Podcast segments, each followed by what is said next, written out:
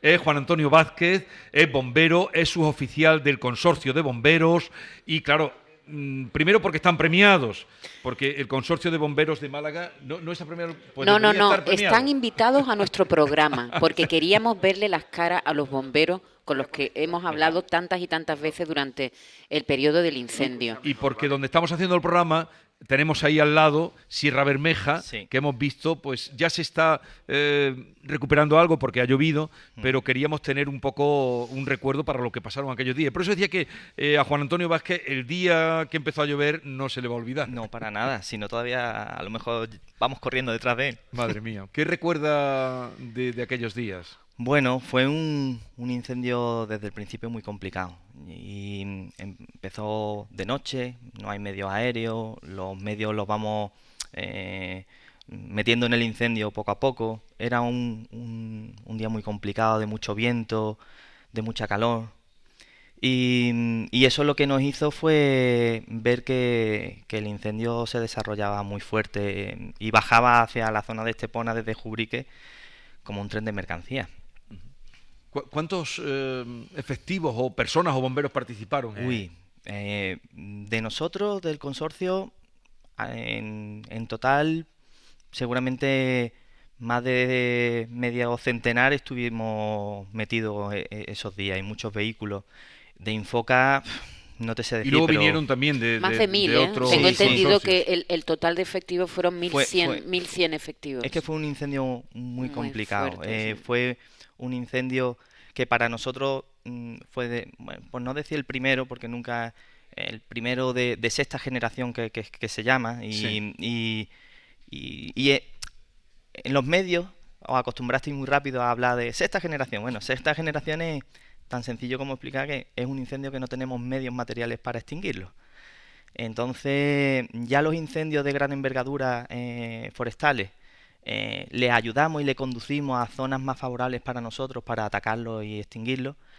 Un incendio que es capaz de, de modificar el clima que hay alrededor suya, eh, nosotros lo más que podíamos hacer era ver cómo se desarrollaba. Porque. Juan Antonio, este, este incendio claramente fue provocado, es decir, que eso se tiene más o menos claro, ¿no? Aunque, aunque no se ha descubierto todavía quién, quién está Mm. que es muy detrás. complicado. Es muy complicado.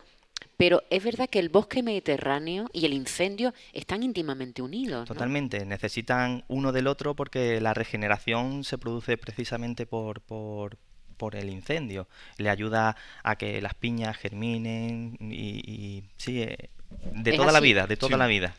Claro, Sí. Una cosa es eso y otra cosa es lo que se vivió aquí durante Sí. esos días de Sí, septiembre. ¿no? Sí, eh, venían unos días de mucha calor, mucha sequedad en el ambiente, un viento muy fuerte y, y bueno, la orografía que es maravillosa pero es muy Sí. complicada.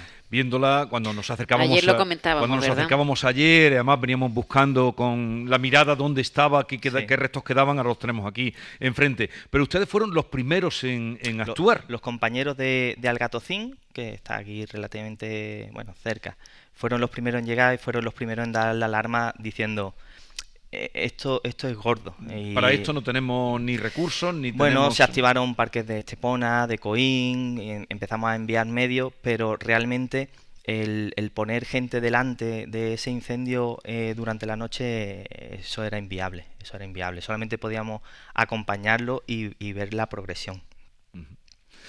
Bueno, pues eh, queríamos hoy tener ese, ese recuerdo y queríamos también, yo quería recordar a quien le ha acompañado, a Manuel Marmolejo, que es el presidente del Consejo de. Bomberos, al que le dimos tanta lata. Bueno, él hizo todo, siempre estaba muy disponible para todo lo que hacíamos. Es un presidente peculiar, eh, muy, muy peculiar porque fue el de los primeros en llegar al puesto de mando y, y fue casi el último en, en irse. Le gusta mucho y vive mucho con intensidad la, nuestro trabajo y, demás. Eso nos ayuda algunas veces y otras veces, pues, pues bueno, pero que a él, él lo vive, él lo vive mucho. Yo Nosotros... que- que- quería recordarlo y además me ha dado mucha alegría verlo porque ya digo, el día que estuvimos haciendo el programa ahí en el, en el puesto de mando, Sí. él estuvo con nosotros. Pero también quería recordar a, a otro, eh, Ya.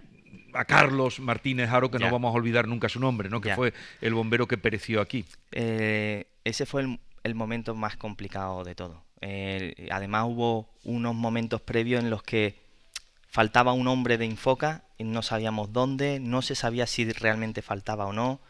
Eh, en muchas ocasiones tuvimos que retirar eh, a todos los medios intervinientes porque se formaba el famoso pirocúmulo que vosotros hablabais y eso es una nube que, que, está incandescente, que sube y que cuando toma temperatura baja a alta, a alta em, altura eh, se desploma. Y bueno, eso es un problema que bueno, que, hizo que tuviésemos que retirar muchas veces a, la gente del incendio.